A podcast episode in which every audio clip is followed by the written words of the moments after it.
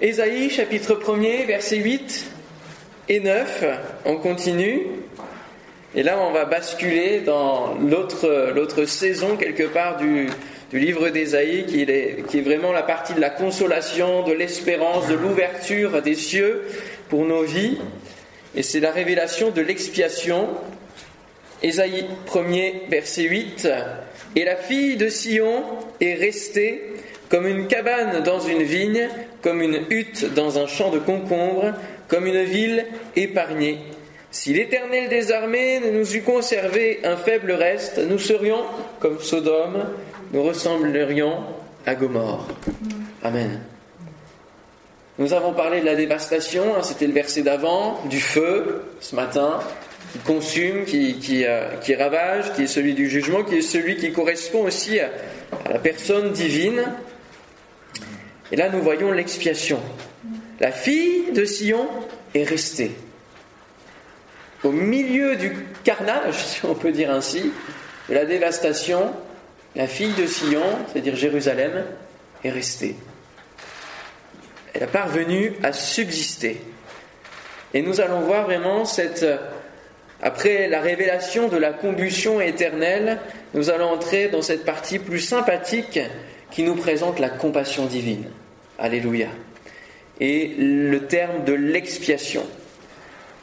Alors, on pourrait dire, mais pourquoi, pourquoi parler de l'expiation après, après tout ce jugement? Quelque part, c'est pas dans un ordre. Ce serait mieux de parler que Dieu nous sauve, etc. Et que s'il nous sauve pas, et si, si on n'accepte pas le salut, il y a le jugement. Sauf que pour mieux comprendre la grâce, il faut savoir à quoi nous sommes condamnés, dans quelle situation on se trouve. Allez, euh, vous croisez quelqu'un dans la rue et vous lui dites qu'il peut recevoir la grâce, il va vous demander de quoi vous lui parlez. Vous allez dans une prison et vous dites à un prisonnier qu'il peut être gracié, là, il va y voir son intérêt. Mais parce qu'il sait qu'il est en prison, et parce qu'il sait qu'il est en train de payer pour la condamnation, simplement qui est due à ses fautes. Et lorsque l'on présente, lorsque nous sommes dans l'évangélisation, nous devons présenter non pas seulement une partie de l'évangile, qui est que Dieu est amour, oui, mais il est aussi justice. Et il rend justice, et, la grâce ne peut pas être comprise si on ne parle pas de la condamnation de laquelle on est gracié. Amen Et ça, c'est vraiment important.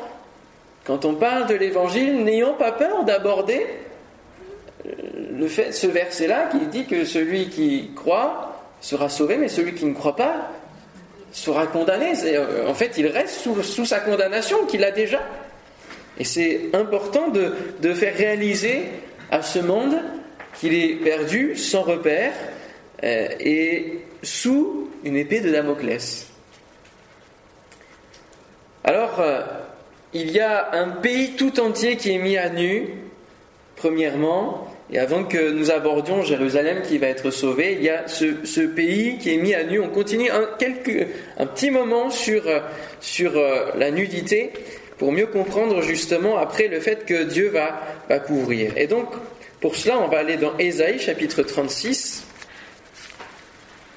Ésaïe chapitre 36. là, on va voir quelques versets, on va faire une, lecture qui est importante sur l'histoire que j'ai déjà rapidement évoquée. Ésaïe chapitre 36, verset 1er, la quatorzième année du roi Ézéchias, Sanchérib, roi d'Assyrie, monta contre toutes les villes fortes de Juda et s'en empara. Et le roi d'Assyrie envoya de Lachish, ou, Lachish, comme vous voulez, il y, a les deux, euh, de possibilités, à Jérusalem vers le roi Ézéchias, Rabchaké, l'un de ses serviteurs, enfin de, gouverneur général, euh, comme on veut, avec une puissante armée. Rabchaké s'arrêta à l'aqueduc de l'étang supérieur, tiens, on retrouve là où Akaz se présentait, pour regarder aussi la même circonstance à une autre époque, un peu plus tôt, sur le chemin du champ du Foulon. Alors Eliakim, fils de Hilkija, chef de la maison du roi, se rendit auprès de lui avec Shebna le secrétaire et Joach, fils d'Azaph l'archiviste. Rabshakeh leur dit Dites à Ézéchias, ainsi parle le grand roi, le roi d'Assyrie. Quelle est cette confiance sur laquelle tu t'appuies? Je te le dis, ce ne sont que des paroles en l'air. Il faut pour la guerre de la prudence et de la force. En qui donc as-tu placé ta confiance pour t'être révolté contre moi? Voici, tu l'as placé dans l'Égypte, tu as pris pour soutien ce roseau cassé qui pénètre et perce la main de quiconque s'appuie dessus. Tel est Pharaon, roi d'Égypte, pour tous ceux qui se confient en lui. Peut-être me diras-tu, c'est en l'Éternel notre Dieu que nous nous confions. Mais n'est-ce pas lui dont Ézéchias a fait disparaître les hauts lieux et les hôtels, en disant à Judas et Jérusalem, vous vous prosternerez devant cet hôtel Maintenant, fais une convention avec mon maître, le roi d'Assyrie, et je te donnerai deux mille chevaux, si tu peux fournir des cavaliers pour les monter. Comment repousserais-tu un seul chef d'entre les moindres serviteurs de mon maître?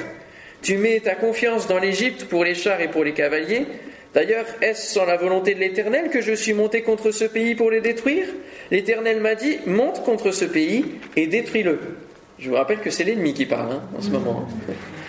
Eliakim, Shebna et Joach, donc qui sont euh, auprès de Ézéchias, dirent à Rabshakeh Parle à tes serviteurs en araméen, car nous le comprenons, et ne nous parle pas en langue judaïque aux oreilles du peuple qui est sur la muraille. Rabshakeh répondit Est-ce à ton maître et à toi que mon maître m'a envoyé dire ces paroles? N'est-ce pas à ces hommes assis sur la muraille pour manger leur excrément et pour boire leur urine avec vous? Puis Rabshakeh s'avança et cria de toute sa force en langue judaïque Écoutez les paroles du grand roi d'Assyrie. Ainsi parle le roi qu'Ézéchias ne vous abuse point, car il ne pourra vous délivrer. Qu'Ézéchias ne vous amène point à vous confier en l'Éternel, en disant L'Éternel nous délivrera, cette ville ne sera pas livrée entre les mains du roi d'Assyrie. N'écoutez point Ézéchias, car ainsi parle le roi d'Assyrie, faites la paix avec moi, rendez-vous à moi, et chacun de vous mangera de sa vigne et de son figuier, et chacun boira de l'eau de sa citerne, jusqu'à ce que je vienne et que je vous emmène dans un pays comme le vôtre, dans un pays de blé et de vin, un pays de pain et de vigne. Qu'Ézéchias ne vous séduise point en disant L'Éternel nous délivrera? Les dieux des nations ont-ils délivré chacun son pays de la main du roi d'Assyrie? Où sont les dieux de Hamath et d'Arpad? Où sont les dieux de Sépharaïm Ont-ils délivré Samarie de ma main? Parmi tous les dieux de ces pays, quels sont ceux qui ont délivré leur pays de ma main pour que l'Éternel délivre Jérusalem de ma main? Mais ils se turent et ne lui répondirent pas un mot, car le roi avait donné cet ordre, vous ne lui répondrez pas. Et Eliakim, fils de Ikija, chef de la maison du roi, Shebna, le secrétaire, Joach, fils d'Azaph, l'archiviste, vinrent auprès d'Ézéchias, les vêtements déchirés, et lui rapportèrent les paroles de Rabshakeh. Lorsque le roi Ézéchias eut entendu cela, il déchira ses vêtements et se couvrit d'un sac et alla dans la maison de l'Éternel. Il envoya Eliakim, je fais, je fais court, Shebna et les plus anciens des sacrificateurs couverts de sacs vers Ésaïe, le prophète, fils d'Amos. Et ils lui dirent, ainsi par l'Ézéchias, ce jour est un jour d'angoisse, de châtiment et d'opprobre, car les enfants sont prêts de sortir du, sein maternel, et il n'y a point de force pour l'enfantement.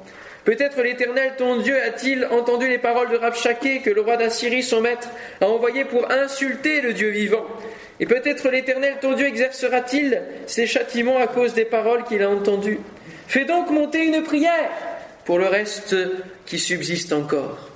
Les serviteurs du roi Ézéchias allèrent donc auprès d'Ésaïe, et Ésaïe leur dit Voici ce que vous direz à votre maître. Ainsi parle l'Éternel. Ne tréfrez point des paroles que tu as entendues et par lesquelles m'ont outragé les serviteurs du roi d'Assyrie. Je vais mettre en lui un esprit tel que sur une nouvelle qu'il recevra, il retournera dans son pays, et je le ferai tomber par l'épée dans son pays. Amen. Vous pourrez continuer la lecture avant de vous coucher jusqu'au chapitre 39 pour voir la suite, mais il est parlé de la chute exacte, l'accomplissement exact de la parole que nous venons de lire de la part d'Ésaïe et surtout de la part de l'Éternel. Nous avons ici quelques chapitres à caractère historique qui nous narrent donc l'histoire, un morceau d'histoire d'Ézéchias. C'est ce roi qui a fait des réformes et a remis en l'honneur l'Éternel Et il est d'ailleurs indiqué que c'est un, des rois les plus, euh, particuliers euh, qui a vraiment été hors du commun euh, pour son Dieu. Seulement en rétablissant les choses, cela n'éloigne pas les ennemis divers et variés aux alentours. Et de la même manière pour nos vies, lorsque nous faisons le ménage, et Charlotte le disait tout à l'heure, il y a parfois des amis qui s'en vont dès lors que nous rencontrons notre Dieu et que nous choisissons de le suivre fidèlement, d'obéir à sa parole et, de vivre le plan merveilleux qu'il a prévu pour nous. Cela n'empêche pas d'avoir des ennemis qui veulent nous embêter et que le diable, lui, étant sorti de son giron, il ne veuille pas que l'on sorte de son giron et veut nous harceler, nous titiller, nous tenter d'utiliser toutes les armes possibles qui sont à sa disposition pour nous ramener sous son giron, dans ses chaînes. Cela n'évite pas les problèmes de la vie. Et alors l'Assyrien Sennacherib, Sanchérib veut étendre l'empire que son père Sargon a déployé c'était annoncé en Ésaïe 8.8, il pénétrera dans Juda, il débordera et inondera, il atteindra jusqu'au cou, hein, je l'avais dit, jusqu'à jusqu'à hauteur du cou. Le déploiement de ses ailes remplira l'étendue de ton pays, ô Emmanuel. Cela n'empêche pas les difficultés de la vie où on a parfois l'impression d'être euh, juste la tête hors de l'eau et être euh, comme submergé par les difficultés, par les ennemis, par les, épreuves qui s'accumulent et on ne comprend pas ce qui se passe. Et on voit ici les différentes dimensions de, de la prophétie. Le contexte de l'époque et puis le contexte à venir où un jour ce pays d'Israël sera pris de la même manière encore une fois jusqu'au cou par les nations entières au moment d'Armageddon dans cette vallée où tout le monde se liguera avec une haine féroce pour arrêter leur, leur souffrance, leur soi-disant souffrance quelque part d'avoir toujours ces conflits-là, ces tensions-là. Et après son retour en Assyrie, Sancheri va enregistrer euh, ces tentatives de s'accaparer justement le royaume de Juda. Vous savez que les, rois de l'époque et les, empereurs qui avaient tellement de belles conquêtes, ils avaient des, palais énormes et de tellement grands palais qu'ils faisaient inscrire, graver euh, euh, les, victoires, les scènes de victoire. Et vous pouvez avoir cela, vous pouvez retrouver ça au Louvre ou dans différents musées. Vous avez les scènes de victoire qui étaient inscrites sur les murs, dessinées, gravées. Et par ailleurs, Dieu utilisera la même manière en écrivant pour un roi avec des lettres de feu. Parce que Dieu aussi écrit ses victoires. Amen. Il les écrit dans le livre de vie lorsqu'il écrit notre nom. Alléluia. Et il a donc écrit Sanchérib sur un prisme en argile qui s'appelle le prisme de Taylor, puisque c'est Taylor qui l'a découvert, les différentes euh, victoires qu'il a eues en Juda. Et il écrit Quant à Ézéchias le judaïte, qui ne s'est pas soumis à mon joug, 46 de ces villes fortes à rempart, je les ai assiégées et prises. Ézéchias lui-même était comme un oiseau en cage, je l'ai enfermé dans Jérusalem, sa ville royale. Waouh Il a enfermé, il a assiégé. Et le, premier verset qu'on a lu, où il est dit que la fille de Sion est restée elle, était comme une ville épargnée. En fait, euh, le mot peut être aussi dit, elle était comme une ville assiégée, qui, qui reste dans un état de siège, et c'est le statu quo. Elle est là prisonnière. Prisonnière. Et on a bien lu ce qui s'est passé véritablement. Hein, Ézéchias dit, il y en a qui sont près d'enfanter, il n'y a plus de force. Euh, les ennemis se moquent en disant mais vous, vous buvez votre urine et mangez vos excréments parce qu'il n'y a plus rien. C'est vraiment la misère et vous ne pourrez pas vous en sortir vivant. Mais dans les récits de Sanchérib, ça s'arrête là. Il parle de 46 villes, il parle de Jérusalem assiégée, et ça ne va pas plus loin. et à cette époque-là, les empereurs ou les rois ne, racontaient pas leurs défaites. et quand il y avait des fêtes, eh ben, ils ne disaient rien.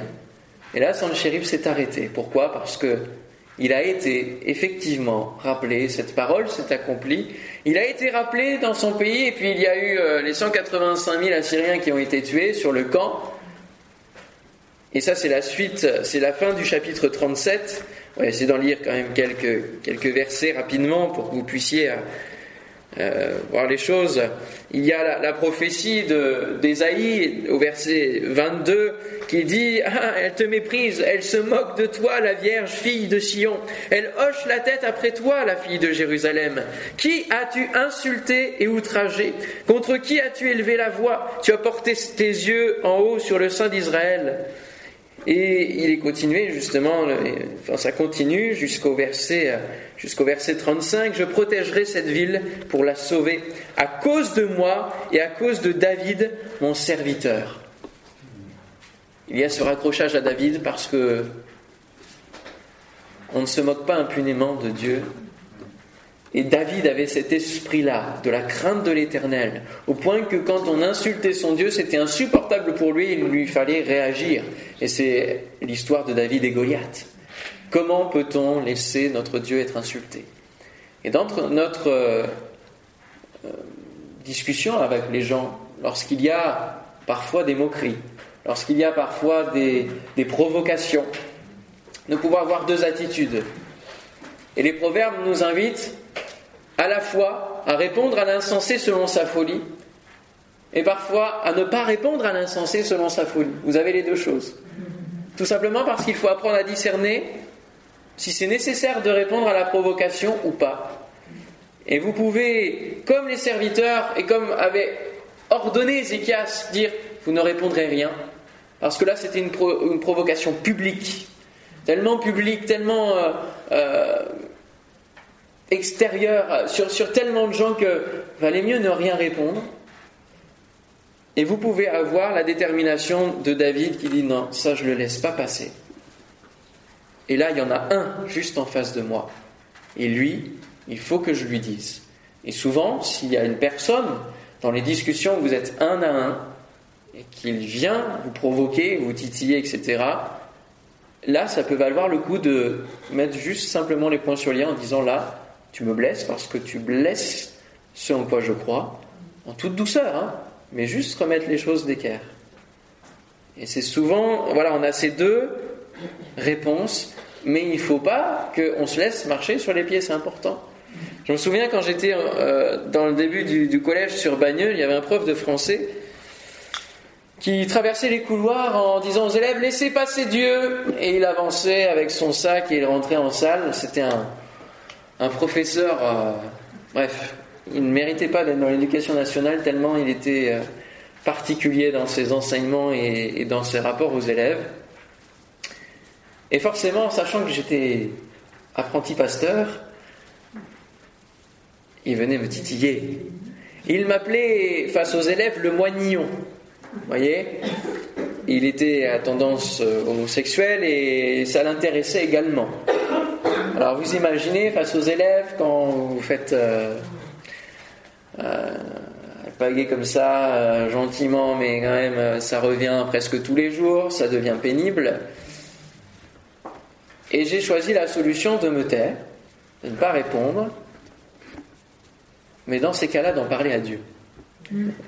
Et de dire à Dieu, Seigneur, là c'est toi qui gères et tu t'en occupes.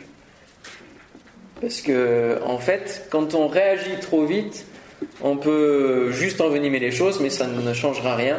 Tandis que si on laisse Dieu s'occuper des choses, laissez-moi vous dire que c'est beaucoup plus efficace.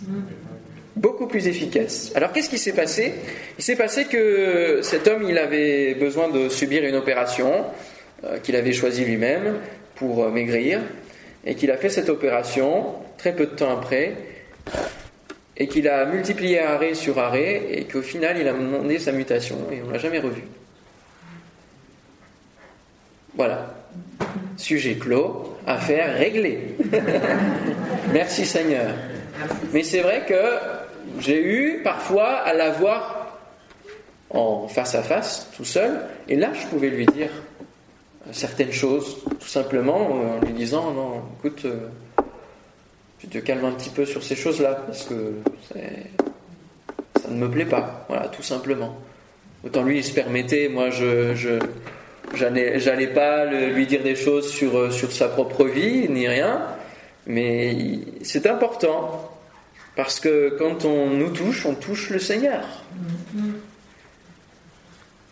Et si nous, on, ne défend pas quelque peu notre Dieu et qu'on se laisse marcher dessus, ou en tout cas qu'on offense Dieu sans, sans répliquer d'une manière ou d'une autre, en parlant en Dieu ou en remettant les choses en place, quelque part, il faut peut-être voir notre crainte de Dieu. Hmm.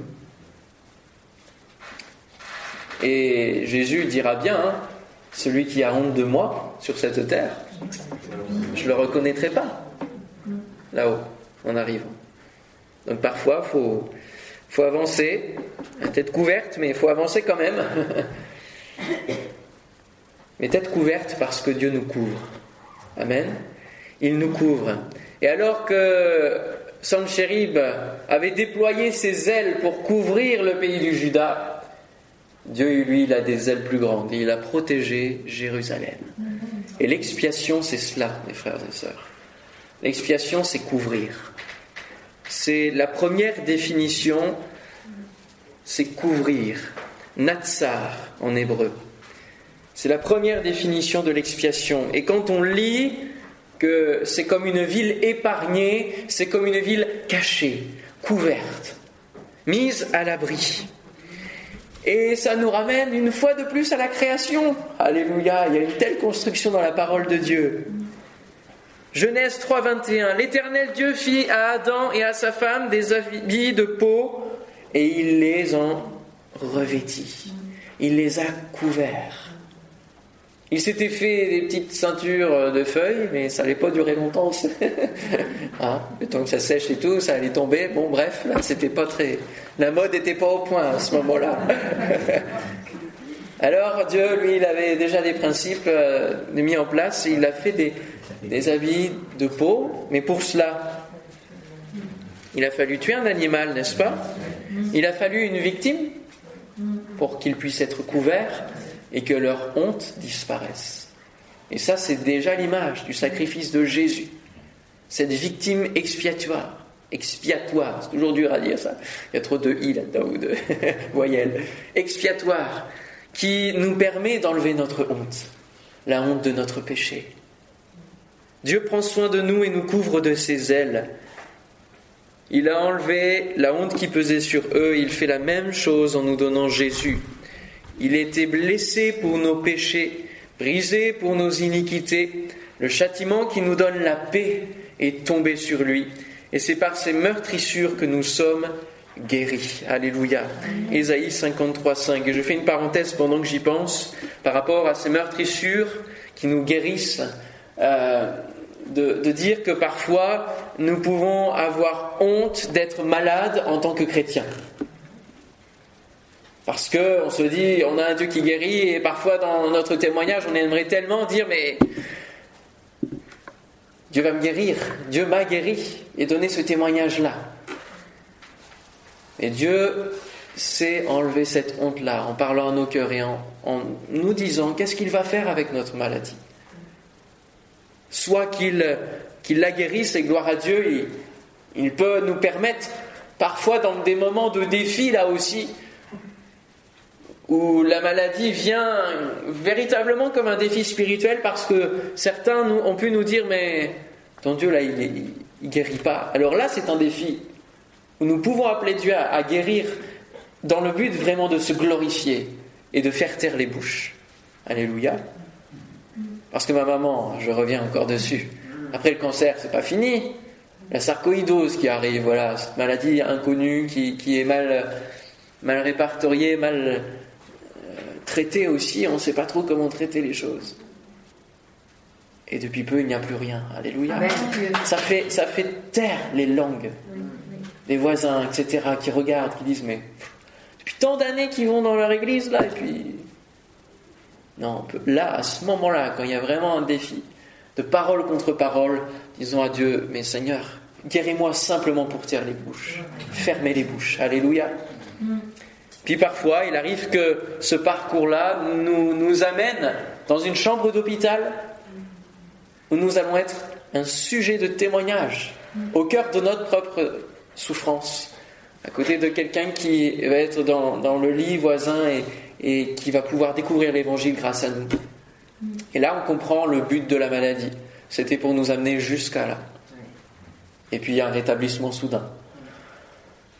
Et puis là, je pourrais encore citer plein, plein de cas, mais Seigneur, quand je suis malade, vers quoi tu, tu m'amènes? Et puis parfois, eh bien, c'est simplement euh, une maladie euh, qui va guérir euh, à l'aide de chirurgiens. Et puis, puis au moment du bloc, il va y avoir quelque chose qui va se passer. Le chirurgien peut, peut dire il y a eu, il y a eu une aide, une aide surnaturelle que je ne comprends pas. Et là, c'est les médecins qui vont être touchés.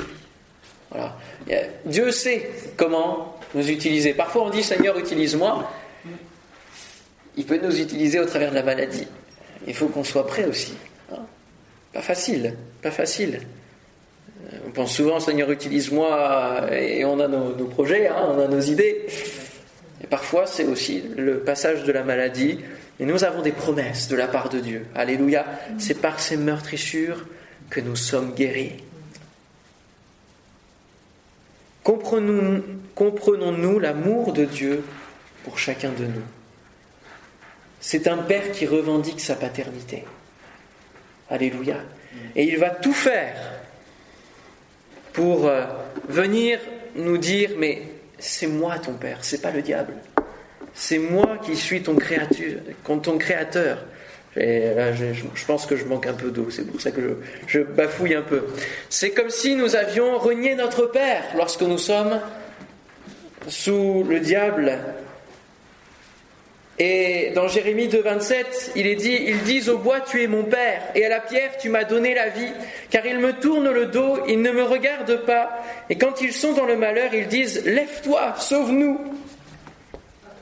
Notre Dieu, lui, il est un Père qui dit, je suis vivant et je peux véritablement te protéger.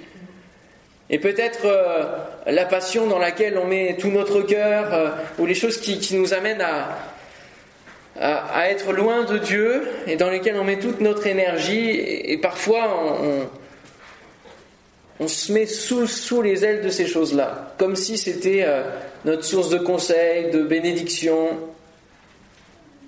alors que l'épreuve arrive, on se dit mais Seigneur pourquoi? Et là on, est à se plaindre envers Dieu parce qu'on ne comprend pas. Et parce que on s'est éloigné, Dieu veut nous mettre aussi parfois l'épreuve en disant reviens à ton Père, reviens à ton Père. Je veux te protéger, te couvrir, mais si, tu dépasses de l'aile, si tu si tu t'en vas, il n'y a plus de protection. Tu es vulnérable parce que tu es un de mes petits. Et celui qui fait ça au plus petit, on lui rendra 100 fois. Quelle belle transition C'est ce que dit Jésus, n'est-ce pas Merveilleux, il est tombé sur le, bon mot. On n'a plus qu'à faire la transition géniale. Merci beaucoup. Dès lors qu'on n'est plus couvert par les ailes, qu'on veut aller trop vite voir euh, la vie ailleurs ou les projets de Dieu et que c'est pas le moment où il nous a dit de faire telle et telle chose à tel moment et qu'on veut aller euh, trop vite ou, ou qu'on fait pas les choses euh, dans le bon axe, eh ben on peut tomber d'une falaise. Alors parfois il y a certains oiseaux qui font sauter de la falaise pour apprendre à voler, mais ils ont des ailes. Ils ont des ailes, oui. ils ont des ailes. Nous, il faut qu'on apprenne. Oui, à la gravité. Voilà, c'est ça. On n'a pas encore d'aide et il faut qu'on se mette sous sa protection. Alléluia. Dieu nous dit en Isaïe 48, versets 5 à 9, Je t'ai annoncé dès longtemps ces choses, je te les ai déclarées avant qu'elles arrivent, afin que tu ne dises pas c'est mon idole qui les a faites. C'est mon image taillée ou mon image en fonte qui les a ordonnées. Tu entends, considère tout cela. Et vous, ne l'avouerez-vous pas? Maintenant je t'annonce des choses nouvelles, cachées, Tiens, le même mot qui revient, Natsar, caché, inconnu de toi. Elles se produisent à présent et n'appartiennent point au passé. Jusqu'à leur avènement, tu n'en avais aucune connaissance, afin que tu ne dises pas, voici, je le savais. Tu n'en as rien appris, tu n'en as rien su. Et jadis ton oreille n'en a point été frappée car je savais que tu serais infidèle et que dès ta naissance tu étais appelé rebelle. À cause de mon nom, je suspends ma colère. À cause de ma gloire, je me contiens envers toi pour ne pas t'exterminer. Voilà pourquoi la fille de Sion reste épargnée.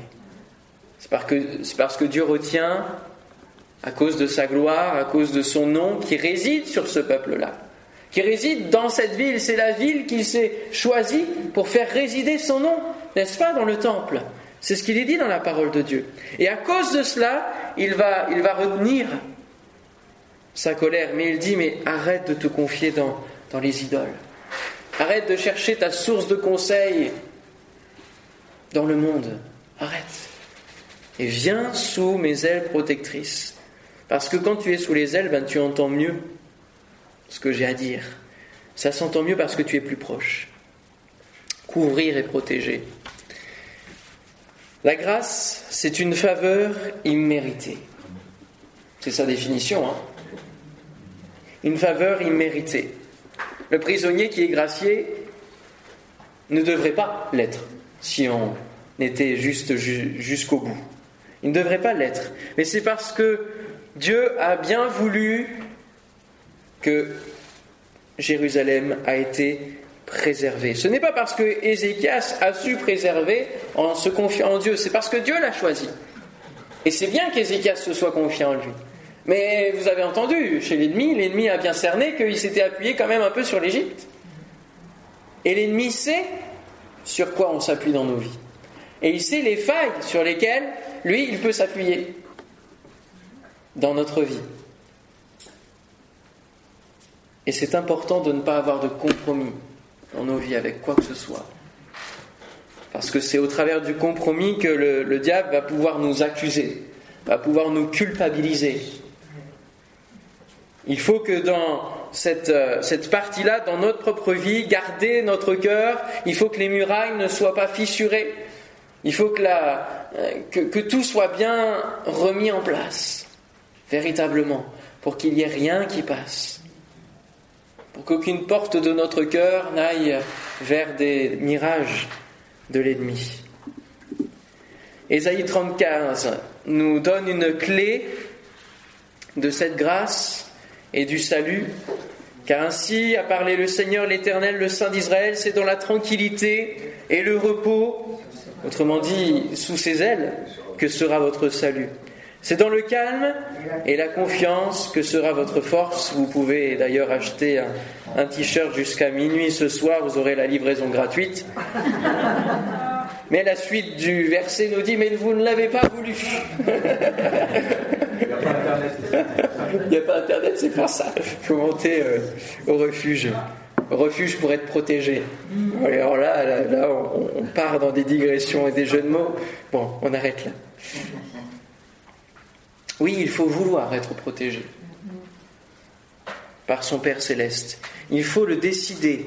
Décider de remettre les rênes complètement alors que la coupe des souffrances est presque pleine. Pourquoi? Parce qu'il y a quelqu'un qui nous a remplacés, qui est allé au combat pour nous. Et on n'a pas besoin de s'évader, d'aller trop loin. On n'a pas besoin parfois de combattre nous-mêmes, parce que Dieu combat pour nous. Alléluia. Et nous, nous avons juste à garder le silence. Alors que l'ennemi est là, on se protège et on se tait. Pour qu'il passe et ne nous atteigne pas, ne nous voit pas. Nous sommes cachés en Dieu. Alléluia. Cachés en Christ caché en Christ. Jésus dira en Matthieu 23, 37, Jérusalem, Jérusalem, qui tue les prophètes et lapide ceux qui te sont envoyés. Combien de fois ai-je voulu rassembler tes enfants comme une poule rassemble ses poussins sous ses ailes? Et vous ne l'avez pas voulu. On retrouve la même expression. Quelle concordance. Dieu a ajouté plus de 2000 ans de vie à ce monde qu'il voulait détruire, comme il a rajouté à Ézéchias 15 ans de, vie et de grâce. Et il a envoyé Jésus pour ouvrir ce temps. Alléluia. Mais beaucoup n'en veulent pas. Beaucoup ne veulent pas de Jésus. Israël continue à vivre comme si se gérait dans sa religiosité, sans se confier pleinement en l'Éternel. Et quand vous lisez la déclaration d'Israël, oui, certes, Ben Gurion a lu le fait qu'il a été créé par Dieu, mais c'est un peuple qui a été créé sur différents plans, religieux, culturels, il y a, le mot religieux. Ce n'est plus qu'une religion, ce n'est plus qu'une suite de, rites que l'on perpétue, mais sans en ayant perdu le sens. En ayant perdu le sens de ce que l'on fait. Et parfois, dans notre vie chrétienne, de la même manière, nous vivons euh, notre vie chrétienne et on fait des, des, choses dans l'Église, et parfois par activisme, etc., on en perd le sens. On perd le sens des choses. Pourquoi on vient à l'Église?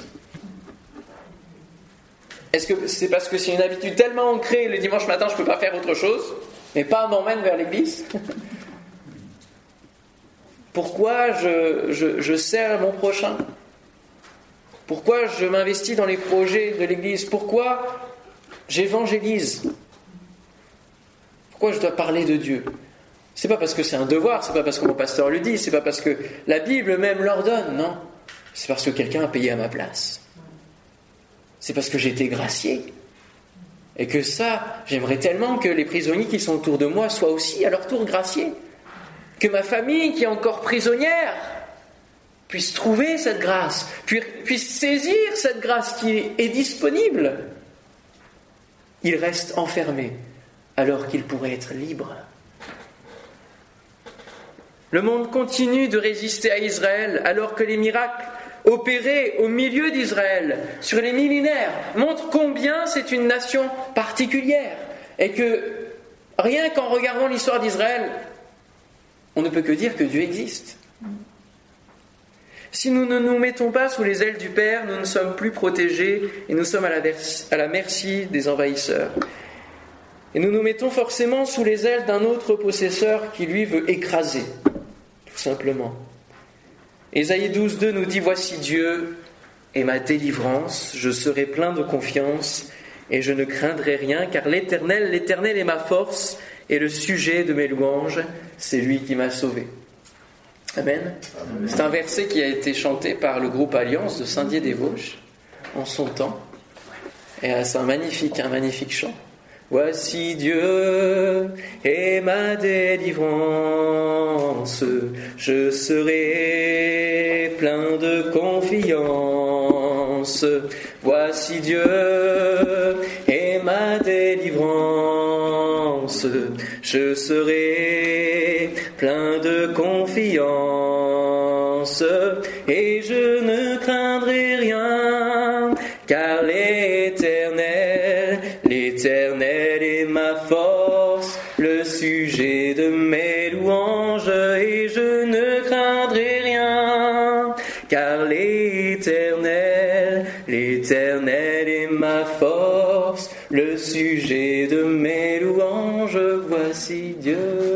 Etc., etc. Ça, c'est un des chants qui a marqué euh, mon cœur lorsque ma mère m'emmenait par obligation prendre des cours de, de, natation, parce que je ne savais pas nager, j'avais 16 ans. Et alors, sur le chemin, alors que c'était une épreuve véritable pour moi, je me mettais ce groupe Alliance et je me réconfortais, je me mettais sous la protection du Seigneur en me disant Seigneur, tu me réconfortes. Ah, parfois, nos parents nous font faire des choses pour notre bien. Et je sais nager. Alléluia. Bon, avec votre difficulté, je vous dis que l'examinateur a été compatissant.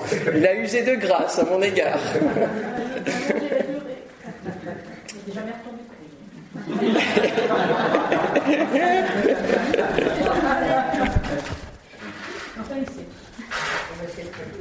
Parfois, il faut insister avec les enfants. C'est pour leur bien. Et voyez, ça les amène à se confier encore plus à Dieu. Alors, ça vaut le coup. Dieu est ma délivrance. Le prénom du père d'Ésaïe, c'était Amoz, ce qui signifie fort, puissant. Et c'est la définition même aussi, la grâce et ce salut du prénom d'Ésaïe. On y revient. Hein. Éternel et salut, lui, Dieu sauve. Je terminerai avec ce verset d'Ésaïe 49, 8. Ainsi parle l'Éternel, au temps de la grâce, je t'exaucerai et au jour du salut, je te secourrai. Je, te garderai Autrement dit, je te cacherai, Nazar. Je t'établirai pour traiter alliance avec le peuple, pour relever le pays et pour distribuer les héritages désolés. Alléluia. Tellement bon, tellement bon la parole de Dieu. Merci Seigneur pour ta grâce et ta bénédiction, octroyée envers nous qui sommes que de pauvres pécheurs. Et Seigneur, c'est bien toi, si, tu n'avais pas été là, nous serions tous sous la condamnation et il n'y aurait que cette seule voie, la GN dont nous avons parlé ce matin. Et depuis qu'Adam et Ève avaient péché, il n'y avait plus beaucoup d'autres voies à part ces sacrifices réguliers. Et Seigneur, merci d'avoir envoyé ton Fils à notre place pour dire j'ouvre la porte de la grâce, j'ouvre le chemin du ciel, une porte pour l'éternité. Qu'avons-nous fait pour mériter cela? Rien du tout. Au contraire, nous nous sommes rebellés contre toi, nous, avions choisi de vivre sans toi. Et toi encore, tu es venu faire le premier pas. Tu es venu nous chercher, tu es venu travailler notre cœur par ton esprit et tu as saisi notre vie pour vivre cette grâce, pour faire partie de ton peuple. Alléluia. Et pour hériter tes promesses, pour hériter cette nouvelle terre, ces nouveaux cieux. Quelle grâce encore ici. Tu es mort, tu es ressuscité et actuellement tu intercèdes pour nous. Actuellement tu prépares une place pour nous. Qu'avons-nous fait pour toutes ces choses? Rien. C'est simplement parce que tu nous aimes. Donne-nous ce soir de comprendre ton amour, tout à nouveau. De revenir avec l'image de la croix, mais aussi celle du trône de la grâce, où nous pouvons obtenir faveur et grâce, tout simplement. Merci Père d'avoir cette communion directe avec toi. Merci Jésus-Christ. Que ton nom soit béni Seigneur. Amen. Amen. Amen.